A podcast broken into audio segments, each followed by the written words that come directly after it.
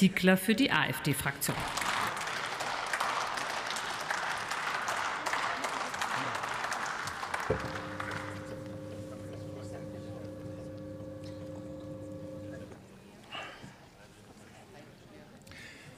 Sehr geehrte Frau Präsidentin, werte Kolleginnen und Kollegen! Erst einmal vielen Dank an die Fraktion Die Linke, dass wir mit diesem Antrag die Gelegenheit haben, über die aktuelle Situation in unseren Krankenhäusern zu sprechen.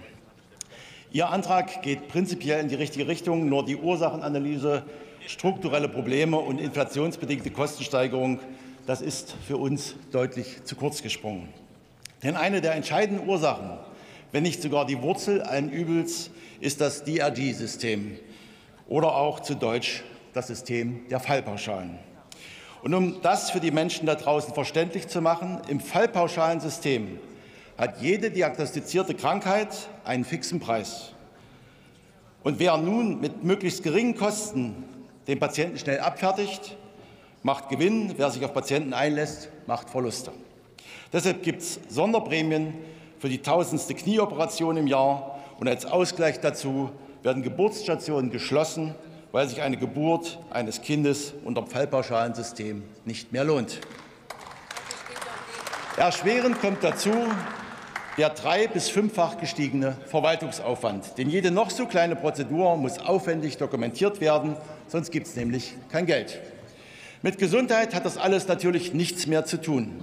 Der Patient wird zur Umsatzziffer in den Excel-Tabellen der Krankenhauscontroller, und dem muss schnellstmöglich ein Ende gesetzt werden.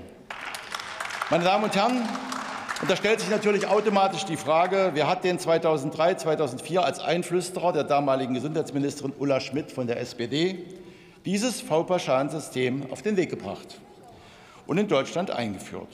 Ich nehme an, sie wird diese Frage lieber unbeantwortet lassen. Aber ich kann Ihnen das natürlich nicht ersparen. Es ist der aktuelle Gesundheitsminister Karl Lauterbach persönlich. Und genau dieser verspricht nun die größte Gesundheitsreform seit 20 Jahren und die Überwindung des Fallpauschalensystems, für das er selbst verantwortlich zeichnet. Da hat die Ampel scheinbar den Bock zum Gärtner gemacht. Dazu passt auch ein kleiner Rückblick in die letzten beiden Legislaturen. In der 18. Legislatur wurde der äh, aktuelle Gesundheitsminister Karl Lauterbach gerade mal noch als Stellvertreter in den Gesundheitsausschuss geschickt. In der letzten Legislatur hat es nicht mal mehr dazu gereicht. Er war in den Ausschüssen für Recht und Verbraucherschutz und im Unterausschuss Europarecht vertreten. Also ich weiß nicht, wie es Ihnen geht, aber ich finde das im höchsten Maße irritierend, wenn diese SPD-Fraktion ihn bis zum September 2021 als ungeeignet für den Gesundheitsausschuss einschätzt und ihn dann drei Monate später zum Gesundheitsminister macht. Woraus resultiert denn dieser plötzliche Reputationszuwachs und die Wiederauferstehung des Karl Lauterbach als Gesundheitsexperte? Meiner Meinung nach nur aus den zahlreichen Corona-Hysterie-Werbeauftritten bei Lanz, Illner und Co.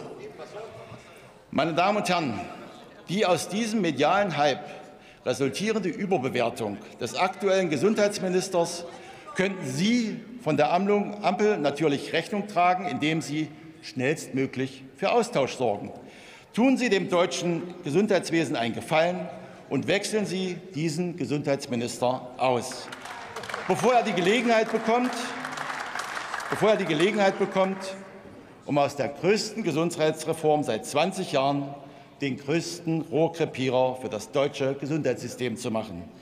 Es wird sich doch ein, irgendeine Anschlussverwendung finden lassen, in der ein Karl Lauterbach weniger Schaden anrichtet.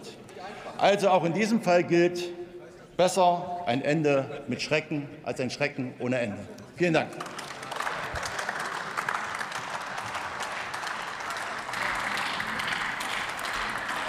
Das Wort erhält Christina Aschenberg-Dugnus für die